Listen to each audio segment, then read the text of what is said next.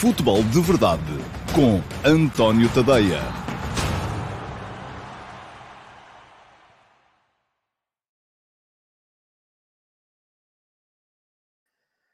Olá a todos, muito uh, bom dia, sejam muito bem-vindos à edição número 675 do Futebol de Verdade para 14 de outubro de 2022. Peço imensa desculpa pelo atraso, são 5 uh, minutos já, enfim, já é muito significativo. Ando a correr, ando constantemente a correr e, portanto, um, já vi que houve aí malta a queixar-se no, nos comentários, a dizer que isto nunca começa a horas, e é verdade, têm toda a razão. E uh, a única coisa que posso prometer-vos é que vou tentar resolver, mas não está fácil, porque isto cada vez vão sendo mais coisas e, uh, portanto, não fica de todo fácil uh, para, um, para estar aqui sempre a horas convosco e para uh, manter este compromisso que tenho convosco. Aliás, devo dizer-vos, vou desde já fazer aqui uma revelação para a semana não há futebol de verdade, não consigo mesmo. Uh, a razão é, é, é, boa, do meu ponto de vista, uh, não há porque vou estar em gravações do uh, programa O Mundial Vai ao Bar, que é o tal programa que vai começar na quarta-feira, portanto, segunda-feira, terça, vou fazer futebol de verdade apenas nas. nas. Isto tem muita graça. Mas, eh, enfim, vou, vou, eh, isto está aqui um fenómeno que eu eh, vou ter que conseguir perceber, perceber não consigo entender. os clones continuam a, a aparecer de uma forma extraordinária. Uh, mas uh, vou ter, enfim, desculpem lá este compasso de espera, mas não está, uh, já está, pronto, acho que já está resolvido não só começa tarde, como ainda tenho que estar aqui uh, uh, com, com problemas. Bom, vamos em frente. Desculpa lá, estava a dizer, para a semana não há futebol de verdade. Estes primeiros dois minutos de programa foram perdidos à conta da malta que vem para aqui uh, tentar estragar. Pronto. E é, são sempre os mesmos, pá. Eu, se, é, se, há quem goste de fazer vida disto e quem está aqui no, quem está aqui no chat já, já, já percebeu o que é que se está a passar. Há quem goste de fazer vida disto, há quem chega ao meio e meio e não tenha nada que fazer com a vida e diga assim, agora vou só ali tentar estragar o programa ao Tadei. E pronto, e aparecem e vêm para cá tentar estragar e fazem-me sempre perder aqui este bocadinho, mas está resolvido já por hoje, acho eu. Vamos uh, continuar. Estou-me aqui a perguntar se esse programa... Uh, Perguntavam aqui o João Lourenço se esse programa passa aqui no canal. Sim, vai passar aqui no canal. Uh, uh, vai ser diário. Eh, desde o dia 19 de outubro até ao dia 19 de novembro, eh, portanto, vai até ao, ao início do Uh, Campeonato do Mundo. E, aliás, não vai ser só diário, vai ser em alguns dias bidiário. Uh, porquê? Porque vamos ter aqui todos os dias, ainda não defini a hora, mas já sabem, isso, para isso, o, o, o melhor é que, o que é que têm que fazer de melhor? é seguir o canal. E fica aqui o link já para poderem seguir o canal.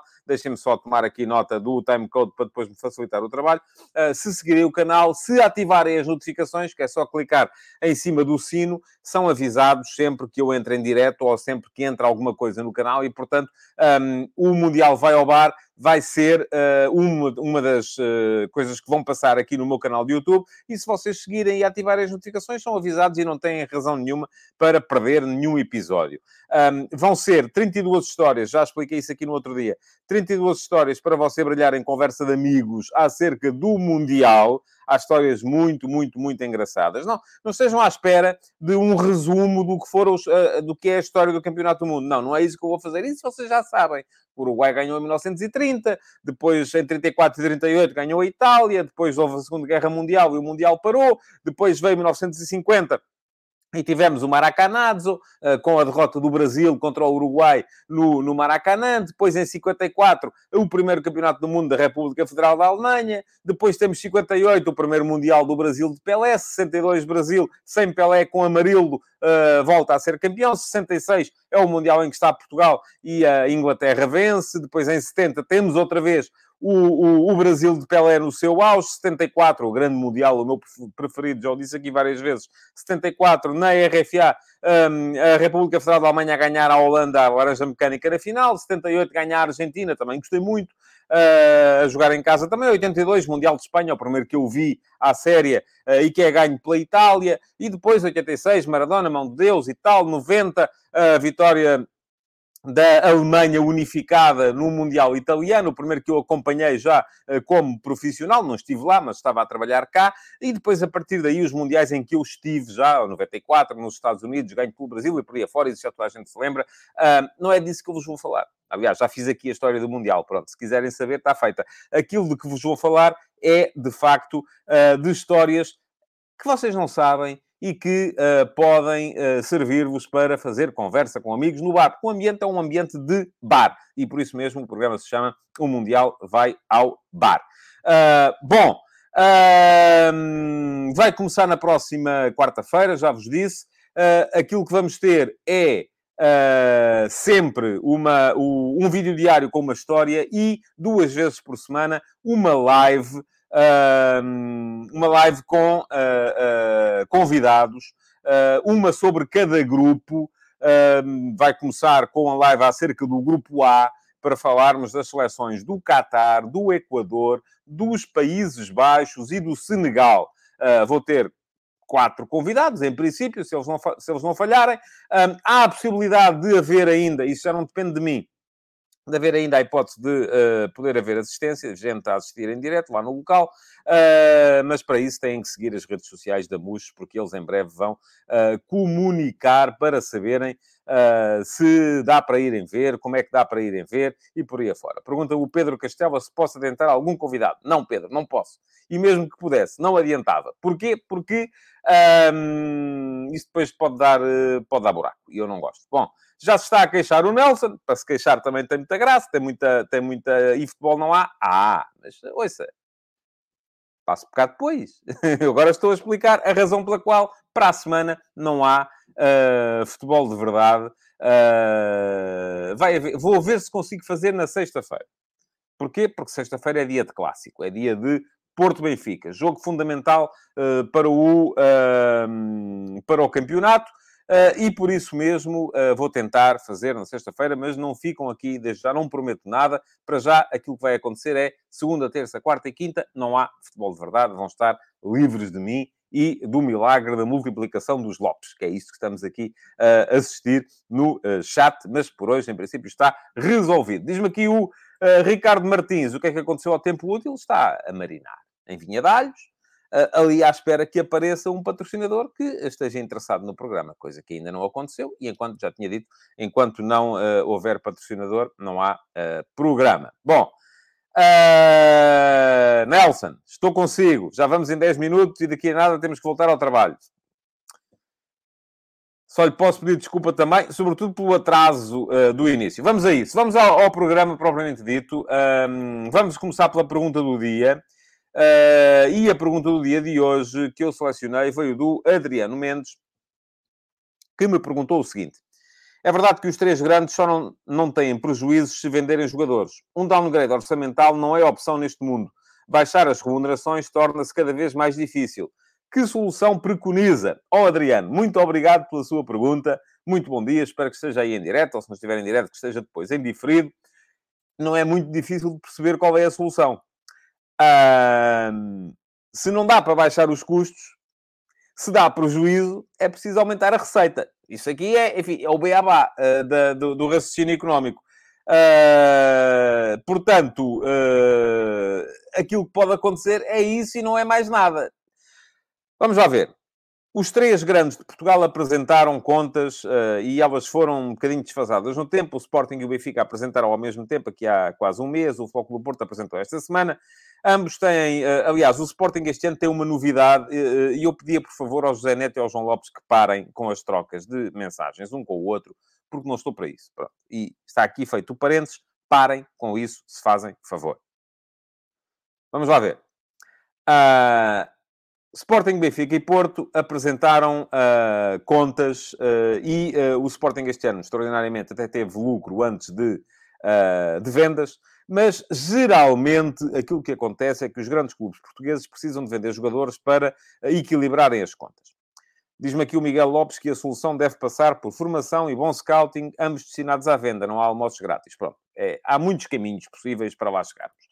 Agora, aquilo que uh, me parece é que deve ser diminuído ao máximo a necessidade de vendas. Uh, diz aqui o uh, Tiago Peixoto que reduzir a despesa é o básico de qualquer empresa. Certo. Uh, também. Agora, também o, objetivo de, de, de, E onde é que está o comentário outra vez? De qualquer empresa, exatamente. Geralmente as empresas não querem ganhar campeonatos. Geralmente as empresas querem, quanto muito, distribuir dividendos. São lógicas de pensamento diferentes. Uh, os clubes são empresas, mas ao mesmo tempo que querem não dar. O objetivo dos clubes não é dar lucro, que é o objetivo das empresas. O objetivo dos clubes é ser competitivo e ganhar uh, competições. Portanto, a lógica de pensamento não é de todo a mesma. Há o risco de uh, a história do burro do inglês, não é? Que agora que eu uh, habituei o burro a não comer, levei tanto tempo a habituá-lo a não comer, agora que ele estava habituado morreu, vejam lá, não é? Pronto. É um bocado isso.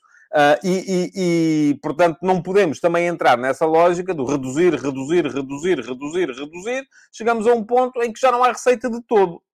Portanto, aqui tem que haver um equilíbrio. E o equilíbrio, do meu ponto de vista, como está a realidade no futebol em Portugal neste momento, tem que ser não gastar. Aliás, eu tenho muitas dúvidas relativamente a algumas uh, loucuras uh, gastadoras dos clubes portugueses de vez em quando. Um, também não se pode entrar no excesso de modéstia, porque senão deixa de ser competitivo do ponto de vista internacional e aí perde-se também receita. E, portanto, aquilo que é preciso fazer é, uh, de certa forma, encontrar o ponto de equilíbrio. E o ponto de equilíbrio é apontar para um modelo de negócio em que a receita aumente. A receita tem de aumentar, tem sempre de aumentar. É preciso ganhar mais dinheiro com televisão, ganhar mais dinheiro com bilheteira, ganhar mais dinheiro com uh, merchandising, ganhar mais dinheiro. É preciso aumentar isso tudo e isso passa por credibilizar a competição. E depois, por outro lado, é preciso também diminuir um bocadinho a, a despesa de maneira a não ser preciso chegar ao final do ano e ter que se fazer um, 100 milhões em vendas. Porque não é possível fazer 100 milhões em vendas todos os anos é absolutamente impossível. O Tiago Peixoto diz-me aqui que reduzir a despesa é meio caminho andado para não ter de vender, dar melhores ordenados, aumentar a despesa pode ser bom a curto prazo, mas a longo prazo vai destruir as finanças do clube. Ó oh, Tiago, você na, na, na, no papel tem razão.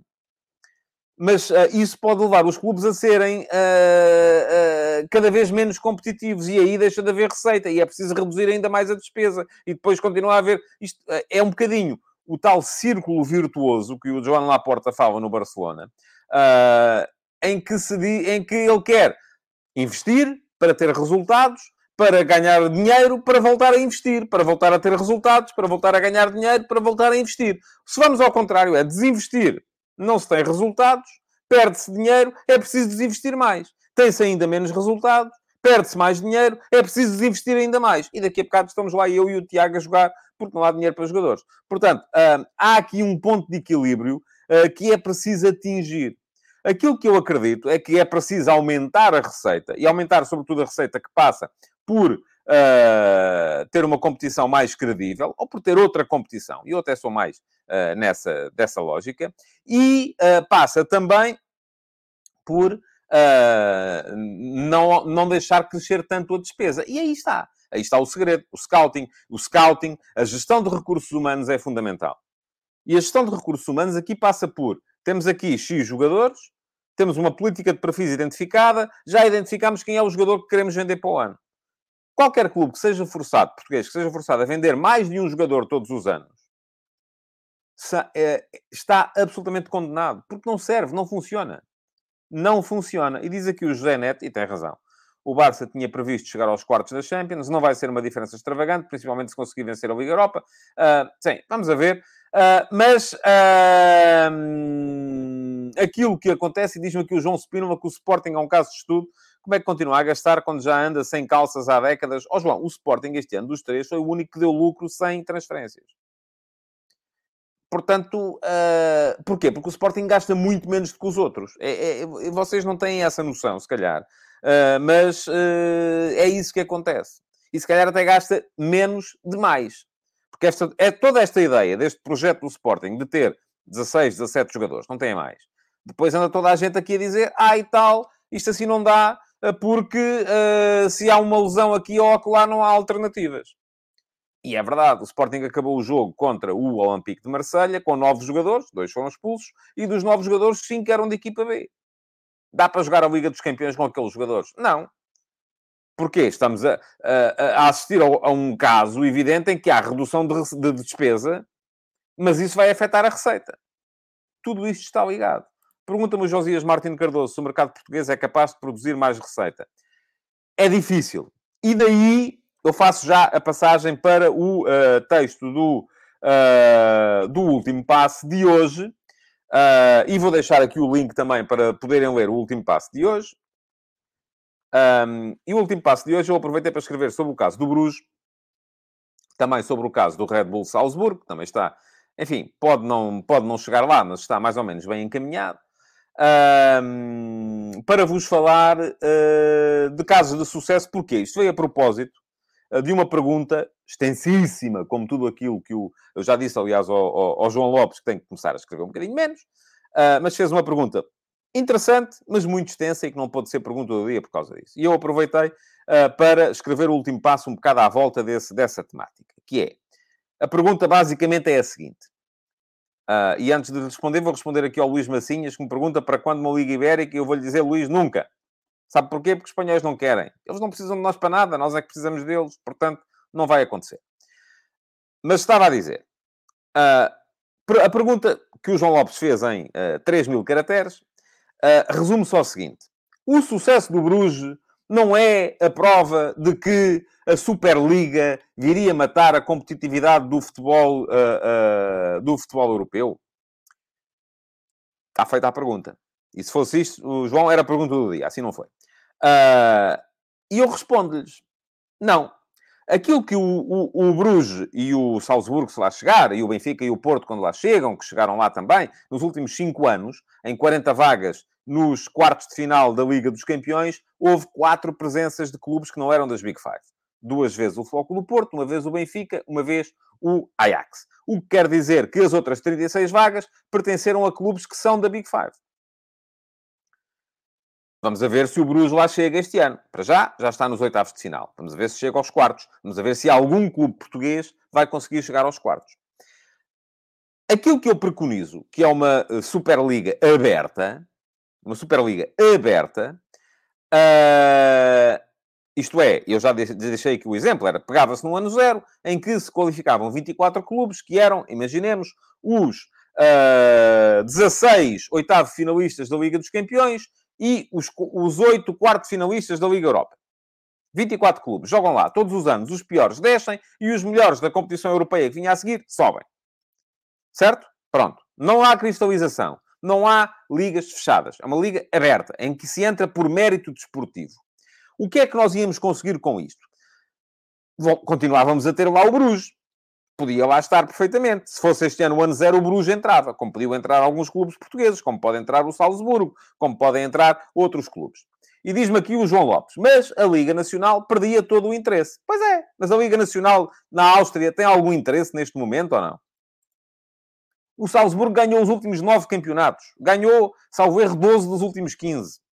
O uh, uh, Bruges, na Bélgica, ganhou 5 dos últimos 7. E vai continuar a ganhar. Porquê? Porque neste momento, aquilo a que nós estamos a assistir, a Superliga não ia matar a competição europeia. Pelo contrário, ia tornar a competição europeia mais interessante. Ao mesmo tempo, ia assumir uma coisa que nós nos recusamos a assumir porque somos teimosos. É que, neste momento, uh, nos países, sobretudo nos países de mercado mais pequeno como o nosso, e o nosso, neste momento, é um milagre, como é que ainda temos três equipas a lutar pelo, pelo título?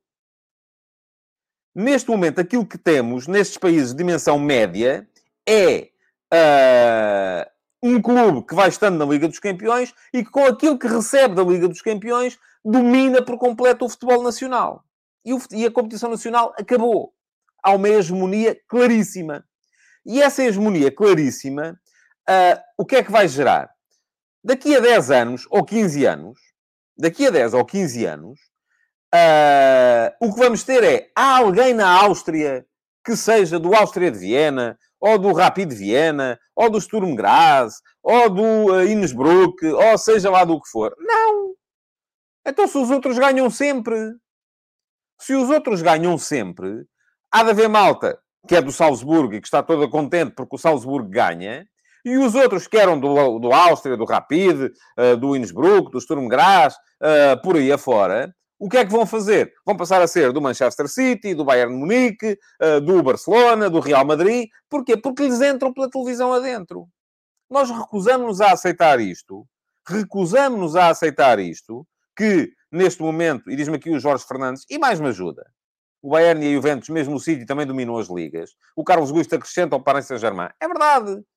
Neste momento, a realidade económica uh, da, da, da, da, do futebol leva a que haja períodos hegemónicos prolongadíssimos. O Ricardo Louro Martins fala-me de Inglaterra, que são adeptos do clube do bairro, muitas vezes divisões secundárias. Mas Inglaterra é um caso completamente à parte, em que as equipas do terceiro escalão recebem mais uh, dinheiro de transmissão televisiva do que os grandes em Portugal. Portanto, não é um caso uh, uh, que, venha, que seja para aqui sequer equiparável. Não é equiparável. Portanto, o que é que eu acho? eu acho que o caso do Brusque é excelente. o que é que nos vem mostrar? Vem-nos mostrar que vem-nos mostrar, e estava aqui a ler com mais atenção um, um, um, comentário, vem-nos mostrar que o importante é nós pensarmos, é adaptarmos as competições à realidade. Não é querermos adaptar a realidade às competições que nós temos. E sou o máximo a favor de uma Superliga, desde que seja aberta. Porque, pergunta-me aqui o Miguel Maia, se o dinheiro não vai matar o futebol de desporto. Ó oh, Miguel, não, você pode continuar a jogar por desporto e eu também, quando nos apetecer. Agora você quer o quê? Que o Messi e o Cristiano Ronaldo joguem por desporto? Não, jogam por dinheiro. Tal como você, quando vai trabalhar, vai pelo dinheiro, não é pelo desporto. Não sei o que é que o Miguel faz.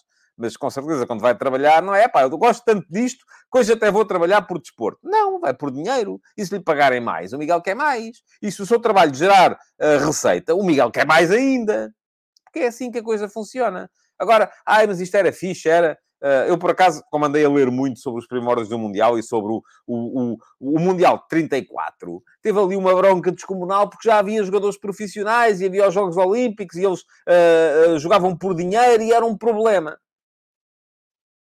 Pois era. Sabem há quantos anos foi, não é? 34. É fazer as contas, como dizia o uh, António Guterres. Bom, vamos seguir em frente. Eh, esta parte já fazia parte dos ataques uh, rápidos, uh, mas fica aqui o separador, porque veio a propósito dos ataques rápidos, aquilo que eu tinha para, um, para dizer sobre o texto do último passo de hoje, mas temos mais ataques rápidos para falar. Hoje, antes disso, quero deixar-vos aqui o link para poderem subscrever o meu Substack. Uh, já sabem como é que funciona, chegam lá, uh, se seguir o link, é tadeia.substack.com, vou colocar aqui a passar também em ticker ao mesmo tempo.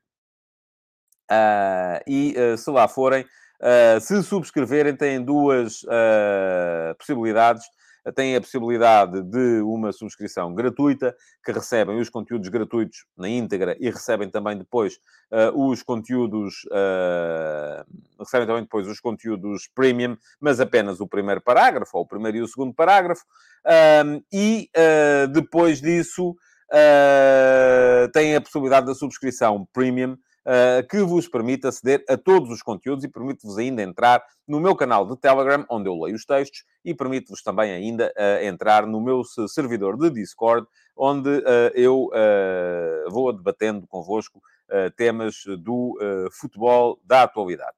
Deixa-me deixar aqui uma, uh, uma, um superchat do Jorge Fernandes. Obrigado, Jorge, que diz: Gosto mais de uma Liga Ibérica, mesmo sabendo que os clubes portugueses fiquem piores. Sim, está bem, Jorge, mas eu já disse, eu também gosto. Uh, eu gosto de tudo aquilo que funcionar. Agora, a questão da Liga Ibérica é que os espanhóis não vão querer. Os espanhóis, neste momento, têm um, uma liga que dá receita. Para que é que eles precisam dos nossos clubes? Para nada. Uh, porque a liga deles já tem receita. Agora, Uh, da mesma forma que uh, os escoceses estão ali se entram ou não entram na Premier League. Talvez um dia, mas para já não vai acontecer. Um, porquê? Porque os ingleses também não precisam. Embora aqui haja um caso, é que o Celtic e o Rangers têm, uh, se calhar, quantidades de adeptos que, superiores a muitos clubes da Premier League e, portanto, aí a lógica financeira funcionaria. Agora, na entrada dos clubes portugueses na Liga Ibérica, não há nenhum racional financeiro que faça com que os espanhóis queiram fazer isso. Portanto, creio que também não vai acontecer. Posso estar enganado, eu também achava que o Bruges não se ia apurar e, no entanto, apurou-se. Bom... Uh, ataques rápidos para vos falar de quê? seleção portuguesa de futebol feminino uh, subiu quatro lugares no ranking da FIFA, já é a 23 terceira. Uh, parabéns à, à Seleção Nacional, que vai jogar em fevereiro o Playoff Intercontinental uh, para poder vir a estar uh, no, na fase final do Campeonato do Mundo. É um bom momento, é aproveitar. Além disso, há a notícia de hoje que... é de ontem, aliás. Eu também só soube ontem, senão também não vos podia dizer se tivesse sabido antes, mas também só soube ontem. Que a RTP vai ceder parte dos direitos de transmissão do Campeonato do Mundo à TVI e à SIC. Um, o que é que isto significa? Significa que vocês estão sempre a perguntar, ou há muita gente que às vezes aparece aqui e pergunta se eu vou para o Qatar, se eu não vou para o Qatar, se vou... vou, vou, mas vou fazer apenas, e a minha dúvida era, se a RTP tivesse uh, todos, os, todos os, os, jogos de Portugal, eu iria e ficava, com certeza. Uh, como a RTP na primeira fase, ou na fase de grupos, só vai transmitir um jogo de Portugal, que é o Portugal-Uruguai, um, vou apenas para esse jogo e volto. Uh, portanto, uh, vou estar a acompanhar o Campeonato do Mundo de cá, uh, de casa. irei ao Qatar comentar o Portugal-Uruguai e depois, quando acabar o Portugal-Uruguai, volto para cá e se Portugal chegar aos, à fase a eliminar, com certeza seguirei de novo para o Qatar, mas para já fico por, por, vou ficar por aqui. Um, os jogos vão ser transmitidos Uh, todos eles na Sport TV, mas em canal aberto, creio que são 36 os jogos transmitidos. A maior parte dos jogos serão ainda assim na RTP, mas uh, uh, na primeira fase, na fase de grupos, será um jogo na RTP, um jogo na SIC, um jogo na TVI. portanto, isto está. só, só dei a notícia porque, de facto, pode haver malta que, que não soubesse ainda e, e, e muitas vezes perguntam. Para vos falar ainda aqui uh, de um caso que eu acho que é muito preocupante, do meu ponto de vista é muito preocupante, que é o, o a condenação uh, do uh, dono da SAD, ou acionista militar da SAD, do Portimonense, no caso da, por ter sido intermediário na transferência de Nakajima para o Futebol Clube Porto. Foi ontem, enfim, há recurso ainda, mas para já foi condenado no Conselho de, de Disciplina. Eu acho isto, de facto, muito preocupante. E acho mais preocupante se formos a ver uh, como é que o negócio foi feito. E uh, convém. Uh, Está-me aqui o Vasco ainda a perguntar acerca do tema anterior. Vasco Batista, há negociações da Sport TV com a SIC e TV. Não. A RTP tinha os direitos em canal aberto e se deu parte à SIC e parte à TVI. Portanto, fica por aí. Não há, uh, não há mais negociações. Agora, a Sport TV transmite os jogos todos, mas a Sport TV é canal fechado. É, uh, e, portanto, uh, não, não, não, tem, não tem a ver. Agora, os jogos em canal aberto, que estavam todos na posse da RTP, vão ser divididos com a SIC e TVI. Estava a falar do caso da intervenção do TEL, presidente da SAD do, e dono da SAD do Portimonense, na transferência de Nakajima, Uh, e o caso já seria uh, complicado, e diz aqui ainda o Luís Ventura que a RTP é mãos largas, sim senhora, não é não, pelo contrário, pelo contrário, porque isto um, há dinheiro envolvido, como é evidente, a RTP tinha os direitos e foi vendê-los precisamente porque, uh, porque precisava de capitalizar em cima do campeonato. Tel Portimonense Nakajima. Tel, dono da SAD do Portimonense. Uh, Nakajima veio emprestado pelo UFC Tóquio uh, para o uh, Portimonense. O Portimonense acabou por ficar com o passe e depois vendeu ao Aldo Ail por 35 milhões de euros. Cinco meses depois, o jogador foi vendido pelo Aldo Ail, do Qatar, ao Futebol Clube do Porto por 12 milhões. O, todo o negócio já começa a ser, enfim, um jogador que em fevereiro valia 35 milhões, em julho valeu 12 milhões. Uh, e se querem que vos diga, eu desconfio muito mais do negócio feito entre o Portimonense e o uh, Aldoail do que do negócio feito entre o Aldoail e o Futebol Clube Porto. Se bem que eu acho que na volta é capaz de ser só o mesmo negócio. Portanto, uh, mas isso carece de ser provado e, portanto, uh, não, não, não, não é por aí. o Josias diz-me aqui, Tóquio, o mesmo clube do Hulk? Sim. E quem era o empresário do Hulk? Era o Tel também. Portanto, uh, tudo isto faz-me tocar aqui as campainhas. Tlim, tlim, tlim. Começa logo a ser estranho. Agora, mais estranho é quando o, uh, quando o, o, o dono do Portimonense, uh, entra na transferência do jogador do Aldoil para o Fogo do Porto como intermediário. Meus amigos, isto é perigoso. Isto é claramente um caso em que tem que ser apurado até às últimas consequências, porque não pode acontecer. As pessoas têm que, têm que definir se são donos de clube ou se são intermediários para transferir jogadores entre esse clube e outros clubes. Não podem estar dos dois lados. Isto tem que ser clarificado, como é evidente. Uh... Muito bem. Uh, vou, vou, abrir aqui uma exceção para responder ao João Lopes. Se eu achei preocupante quando Luís Filipe Vieira era sócio de António Salvador, ao ponto de ter sido Salvador a construir o centro de estágio do Seixal de um rival do Braga. Achei. E continuo a achar. Embora aqui estejamos a falar de negócios de construção civil. Uh, não são negócios de futebol. Uh, uma coisa é negócios de futebol, outra coisa é negócios de construção civil. Também não sei se, de repente, o presidente do Clube A vendeu um carro ao presidente do Clube B. Não faço a mínima ideia. Agora, acho que sim, deve ser investigado, deve ser levado. Aliás, não foi só o centro de estágio uh, que, uh, creio eu, o António Salvador construiu, construiu uma série de coisas relacionadas com as obras públicas. Uh, e, e, e pergunta-me aqui o João Lopes se há diferença. Há. Quer que eu explique qual é que é? O Conselho de Disciplina não pode castigar pessoas por estarem a fazer obras de parques de estacionamento, de uh, centros de estágio e por aí afora pode castigar pessoas por estarem a participar em transferências. Uma coisa é o dinheiro do futebol, outra coisa, ah, deve ser investigado, deve. Polícia Judiciária, em força, já. Aliás, creio que está a ser investigado. Uh, e, portanto, é, a questão é essa, não é mais nenhuma. Aqui eu estou a falar de negócios de futebol. É assim, uma pessoa que é dono de um clube, que transfere jogadores desse clube para outro clube e participa como intermediário de um terceiro clube na transferência do jogador, ouça, para mim, para mim não faz nenhum sentido. Se para vocês faz sentido e se gostam que vos metam a mão no bolso, só meus amigos, estejam à vontade. Eu cá não gosto. Portanto, uh, uh, é isso. Ainda ataques rápidos. O Braga ontem foi uma pena o resultado do Braga, que esteve a ganhar por 3 a 1. Um, esteve a ganhar por 3 a 1, empatou 3 a 3 com a San Giloase na Bélgica. Uma grande tarde do Vitinho, um hat-trick na primeira parte. Uh, a justificar em pleno tudo aquilo que se tem vindo a dizer sobre ele. É um jogador que eu acho que temos que olhar, começar a olhar para ele com mais, com mais atenção. Uh, e de resto, uh, uh, o resultado é que não foi de facto fantástico. É o quarto jogo consecutivo do Braga sem ganhar.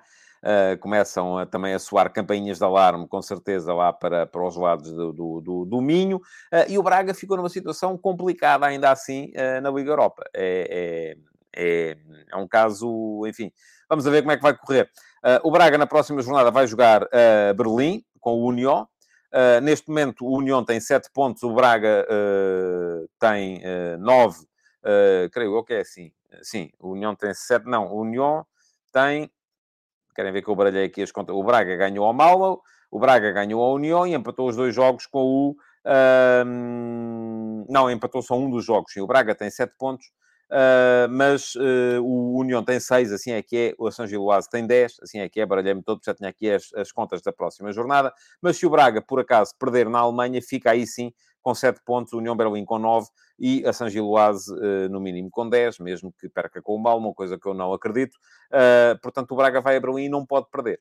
A questão é esta: o Braga não pode perder em Berlim, porque se perde em Berlim, fica numa situação muito complicada, fica atrás do União fica, uh, na melhor das hipóteses, na melhor das hipóteses, a três pontos da União São Giloase, uh, tendo desvantagem no confronto direto, o que quer dizer que mesmo assim o último jogo em casa com o Malmo, mesmo que o Braga ganhe, como eu estou convencido que pode perfeitamente ganhar, pode não chegar se no outro jogo uh, o União Berlim vencer o, a São Giloase. Portanto, Uh, não dá para o, para o Braga facilitar, uh, está a começar a complicar um bocado as suas contas, depois no início uh, foi um bocadinho como o Sporting, um início muito forte, mas a partir de determinada altura começaram a, a, complicar. E o Braga ainda assim ainda conseguiu empatar um dos dois jogos desta jornada dupla, terceira e quarta. Pede-me aqui o Gilberto Soares que fale no ranking da UEFA, é já a seguir, é que é já a seguir mesmo. Portugal esta semana ganhou um bocadinho, um bocadinho assim, aos Países Baixos, mas foi pouco. E ganhou um bocadinho, porquê? Portugal somou um ponto do Benfica, um ponto do Braga, dois pontos do Clube do Porto, porque já expliquei aqui no ranking da UEFA, as vitórias valem apenas dois pontos, não valem três. Uh, zero pontos do Sporting, portanto, somou um total de quatro pontos que dividem por seis equipas que estavam ao início o que quer dizer que somou esta semana, em termos de ranking, 666 milésimas de ponto. Uh, do outro lado, os Países Baixos somaram 0 pontos do Ajax, que perdeu com o Nápoles, uh, 0 pontos do AZ, que perdeu em Chipre ontem, uh, e acabou por... Uh, enfim, o AZ já tem a qualificação mais, ou menos controlada, portanto está a começar a tirar o pé também.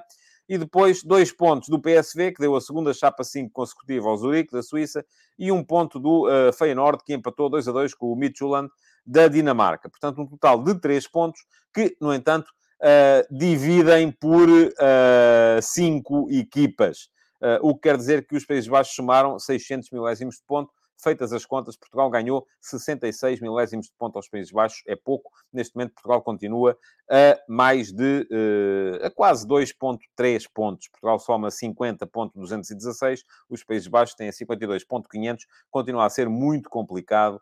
Uh, continua a ser muito complicado para Portugal conseguir superar os Países Baixos a tempo de manter o sexto lugar no ranking para a nova Liga dos Campeões, que é tal que vai começar em 2024 e que se vai definir uh, com base na classificação, cujas vagas se vão definir com base nas classificações do ranking no final desta temporada 2022-23. Uh, certo, uh, ataques rápidos creio que ficam por aqui. Uh, é que é mesmo isso, ficam já por aqui. Ah, queria dizer-vos ainda outra coisa.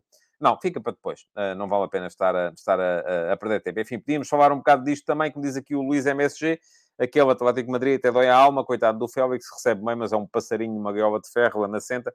Há aqui uma série de situações uh, que, uh, das quais, se calhar, vamos falar um bocadinho lá mais para a frente. tem a ver com a situação do, da, da Juventus, que está neste momento, os jogadores foram para estágio, contrariados, decretado pelo, pelo Alegre, e aquilo está, está quase à beira de, de, de rebentar. Há a situação do Barcelona, que eh, em princípio vai ficar fora da, da Liga dos Campeões também, uh, isto presumindo que o Benfica consegue eliminar a Juventus, como tudo parece indicar, uh, e o Barcelona uh, só, só, se salva, só não fica eliminado já para a semana se for ganhar a Munique e se o Inter perder em casa com o Victoria Pilsen, que ainda não fez nenhum ponto, portanto seria estranho que fosse ganhar a San Siro, mas há, a situação do, do Man United, enfim, há muitas situações uh, das quais vale a pena falar, mas hoje não vamos ter uh, tempo. E, portanto, vamos entrar uh, já no ataque organizado. E o ataque organizado para vos falar hoje da Taça de Portugal e daquilo que vai ser a jornada deste fim de semana da Taça de Portugal. eu não sei se têm por aí palpites de tombas gigantes. Se tiverem algum palpite de tombas gigantes, então disparem. Diz-me aqui o Amadou Jaló, que me corrige, e é verdade, tem razão. Estão a lembrar agora do, do, do jogo em, em, em Munique o Barça recebe o Bayern. É verdade, sim, senhores. Aliás, uma das situações que está na base também muito da, da, das críticas do, uh, à, à, direção do Barcelona foi que o Jordi Cruyff, o filho do Johan Cruyff, que é diretor desportivo do Barça neste momento, depois da derrota uh, do Barça em Munique, uh, veio dizer que uh, isto prova que estamos de volta. Estamos, portanto, perderam um jogo e estão de volta. Bom, estava a dizer, se tiverem para aí palpites de tombas gigantes, o João Lopes já tem um, desta vez não embirra com o Benfica, embirra com o Sporting. Ah, não, é o Benfica, sim, o Caldas vai jogar com o Benfica. Pronto, exatamente. Diz que é o Caldas. Uh, o Pedro Barreira, que eu, se bem me lembro, é do Benfica, diz que é o Varzinho. Portanto, isto é, isto é a história da minha vida. É ter portistas a embirrarem com o Benfica, a seguir ter benfiquistas a embirrarem com o Sporting, e só falta vir aqui um Sportingista dizer que o Tombas Gigantes vai ser o Anadia, que vai jogar com o Porto. Um, porque uh, uh, é a história da minha vida, é estar constantemente a ouvir este tipo de coisas. Diz aqui o Jorge Fernandes que aposta no Olhanense, o Carlos Gusto aposta no Fontinhas, o Josias Martin Cardoso, que é benfiquista, aposta no Caldas, uh, diz o Hugo Macedo, que é o Canelas, que vai ganhar ao Vitória Sport Clube, e o Rafael Mota, que é braguista, vem dizer que o Braga não vai ter a vida fácil em Felgueiras. Uh, o Nuno Teixeira alerta-nos aqui para um, para um. Enfim, eu já, já disse isto aqui, digo isto todos os anos e vou voltar a dizer este ano.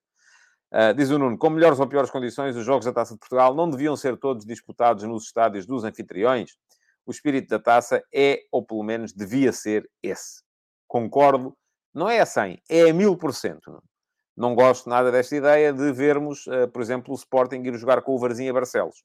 Uh, se a lógica da competição é esta, se a lógica da competição é levar, inclusive, os clubes da primeira divisão a jogarem no campo de clubes da segunda, da Liga 3, do Campeonato de Portugal, por aí afora, então é mesmo levá-los a jogar nos estádios desses clubes, não é levá-los para, uh, para estádios vagamente aparentados ou que estejam lá uh, mais ou menos uh, próximos. Portanto, não. não gosto, não gosto desse, dessa, dessa, dessa inovação. Acho que lembro-me ainda, enfim, hoje já não há condições para isso, mas lembro-me ainda de ver os grandes a jogar uh, em pelados, até inclusive nos jogos da taça. Portanto, aí é que a coisa uh, correria com certeza bem. Há aqui mais um, apostas de uh, tombas gigantes. O Cristóvão Rodrigues diz que é o Trofense. Eu, em relação ao Trofense, estou com o pé atrás, porque o Trofense uh, eliminou o Coruchense na última, na última eliminatória. O Rui Martins diz que é o Tondela. Uh, o uh, Várzea uh, 95 aposta no Felgueiras. O Vitor Barros diz que é o Anadia. Portanto, acha que o um, acha que o uh, Porto vai, vai cair. O uh, Arcanine PT diz que é o Tondela, o Eduardo Alves diz que é o Anadia, e vamos por aí afora. O JCD Pessoa aposta no Caldas e no Anadia, portanto, não está ninguém a perceber que é do Sporting, não é? Porque quer logo o Benfica e o Porto de fora. O João Santos quer o Vitória e vai por aí afora. Um, porque uh, há com certeza muita gente a ter palpites. Eu vou ser muito honesto convosco, eu acredito que vão ganhar, os, o, pelo menos os três grandes vão ganhar. Um, vão jogar todos com equipas da Liga 3. Agora não vão ser jogos fáceis, não pensem que vão ser jogos fáceis. Já amanhã vamos ter o Benfica a jogar nas Caldas, no Campo da Mata. Uh, e o Caldas, aqui há uns anos, fez uma epopeia jeitosa e seguiu uh, até, salvo erro, às meias finais uh, da Taça de Portugal, a jogar sempre ali no, no, no, Campo da Mata. E, portanto, acho que é bom que assim seja, embora o local do jogo tenha estado ainda aqui pendurado por, por uma série de, de, de questões. Uh, mas uh, o Caldas, neste momento, é segundo na Série B da Liga 3, embora a Série B da Liga 3 me pareça que está muito mais embrulhada do que a Série A, uh, mas é uma equipa forte, é uma equipa que ah, é das melhores do seu escalão, que vai com certeza, se o Benfica, eu recordo-me também de ver o Benfica ainda recentemente, inclusive é precisar de prolongamento para passar, salvo erro, o Trofense. Uh, se não foi, se calhar estou enganado, mas creio que foi com o Trofense uh, que aqui há um ano ou dois o Benfica precisou de prolongamento para ganhar o jogo fora nesta, nesta mesma terceira eliminatória. Esta terceira eliminatória tem armadilha, é uma eliminatória em que os grandes muitas vezes vão com segundas escolhas, uh, e isso vai acontecer também com certeza nestes jogos deste, deste fim de semana. muitas segundas escolhas a jogar, embora aqui haja uma nuance, é que não vai haver jogos a meio da próxima semana, portanto, dá, dá para. Geralmente esta eliminatória vem a seguir a jogos de seleção o que permite também uh, que se uh, poupem muitos jogadores. Desta vez não acontece assim, vem a seguir a jogos da Liga dos Campeões, mas ainda assim continuo a achar uh, que é uma, uma eliminatória com armadilha. Pergunta-me aqui o João Lopes se eu acho que o Benfica e o Porto vão mudar 11 jogadores a pensar no Clássico. Acho que não. 11 não digo, mas vão mudar com certeza muitos. A verdade é que depois continua a haver uma semana até ao Clássico, ou quase uma semana, porque o Clássico vai ser na, na, na, na sexta-feira. mas, volto a dizer, já amanhã, Caldas-Benfica, uh, uma, uma eliminatória com armadilha para o, para o Benfica. O Caldas é segundo da Série B da Liga 3 uh, ah, e o mesmo acontece com o Sporting, que vai jogar uh, no domingo no, em Barcelos com o Varzim. O Sporting está numa Uh, está numa fase complicada em virtude dos, das derrotas que sofreu contra o Marseille na Liga dos Campeões. Não tem muito Ruben Amorim por onde gerir, não tem muito mais opções para pôr a, para pôr a jogar uh, e, portanto, não vai poder rodar muita coisa. De qualquer modo, aquilo que me parece é que o Varzim, segundo classificado da Liga 3 também da Série A, não perdeu ainda este ano e, portanto, vai ser com certeza um jogo complicado também para o Sporting. E, por fim, uh, o Flóculo Porto, que vai jogar uh, com o Anadia, parece-me ser a equipa que tem o dos três grandes, aquele que tem o adversário mais, mais fraco. Uh, o Anadia, pelo menos olhando para as classificações, eu sou honesto convosco, não vi ainda jogar estas equipas da Liga 3 esta, esta época, uh, mas olhando para as classificações, parece-me ser o Porto quem tem o adversário mais, uh, mais fraco. Diz aqui o Vasco Duarte que vai ser a estreia do segundo guarda-redes do Porto, com certeza que sim, Samuel Portugal o uh, ex-guarda-redes do Portimonense, que foi para o Porto já, acho eu, a prever uh, a possibilidade de o uh, Diogo Costa vir a ser vendido. o Ricardo Louro Martins diz que depende se joga ou jogar, e não depende nada, Ricardo, não seja assim. Aliás, eu vi há bocadinho dizer Uh, e não publiquei aqui o comentário, não consigo agora recuperá-lo, uh, Portugal podia ter feito mais pontos se não tivesse jogado o Jogai. Até parece que o Sporting, antes da expulsão dos Jogai, estava a fazer uma exibição de estalo e estava a ser melhor que o Marselha, coisa que uh, não, não acontecia de todo, não é? Portanto, o Marselha já estava a ser melhor que o Sporting, agora depois é claro que a expulsão do Jogai acabou por ser um acelerador para aquilo que, que, veio, que veio a acontecer. Um, não vou cá estar na próxima segunda-feira para vos falar do, dos Jogos da Taça de Portugal, já vos tinha dito aqui antes. Uh, de qualquer modo, ainda tenho que vos dizer que já saiu, finalmente, estando a correr e muitas coisas, mas já consegui finalmente escrever a crónica do uh, Paris Saint-Germain-Benfica. Vai ficar aqui o link uh, para, para poderem ler, quem quiser. Um, o Paris Saint-Germain-Benfica foi abordado por mim muito na perspectiva daquilo que significou a entrada do Orsnes para aquela posição no jogo. Quem quiser ver as imagens e ver a desconstrução tática das equipas, já sabe, tem lá no meu Substack a crónica do jogo. Um, já ficou o link lá atrás. Uh, além disso, ontem saiu mais um F80. Um, o F80 que saiu ontem uh, trouxe a história do Olavo. O Olavo uh, era um jogador do Marítimo, neto, neto de um antigo jogador do Marítimo, sobrinho de outro antigo jogador do Marítimo uh, e do diretor do departamento de futebol que uh, levou o Marítimo à primeira, ou trouxe o Marítimo à primeira divisão nos anos 70, que foi internacional júnior enquanto jogador do Marítimo, que na altura da década de 70 era um caso absolutamente raro, e que Uh, além disso, depois acabou por... Uh, terminou cedo a carreira por causa de uma, de uma lesão. Ainda foi... Era um defesa lateral, que foi importante ainda assim nos anos de estreia do Marítimo na primeira, na primeira divisão. Uh, mas acabou a carreira cedo por causa de uma lesão e acabou por ser ainda também deputado à Assembleia da República. portanto, um caso estranho... Estranho, não vou dizer assim, mas um caso pouco banal de um jogador que depois fez carreira na política em uh, Portugal. Fica aqui o link também para poderem ler a história do Olavo, uh, que está já no F80. Já sabem, o F80 do. Uh, vai continuar numa cadência diária até ao final deste mês de outubro. É a minha forma de homenagear os jogadores, os verdadeiros heróis dos 100 anos de competição do futebol em Portugal. depois, a partir de novembro, vai passar a sair a uma cadência semanal.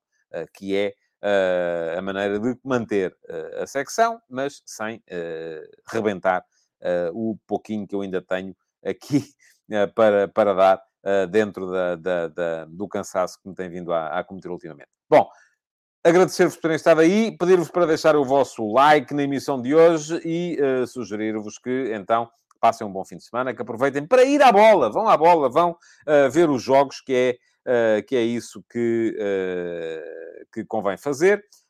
E, além disso, também que voltem. Eu vou tentar voltar na próxima sexta-feira. E vou assumir aqui o compromisso convosco. Sexta-feira, dois, oito dias, volta a haver futebol de verdade. Entretanto, durante uma semana, ficam livres deste bocadinho ao meio-dia e meia. Muito obrigado por terem estado aí e um, bom fim de semana a todos. Futebol de Verdade. Em direto de segunda a sexta-feira, às 12h30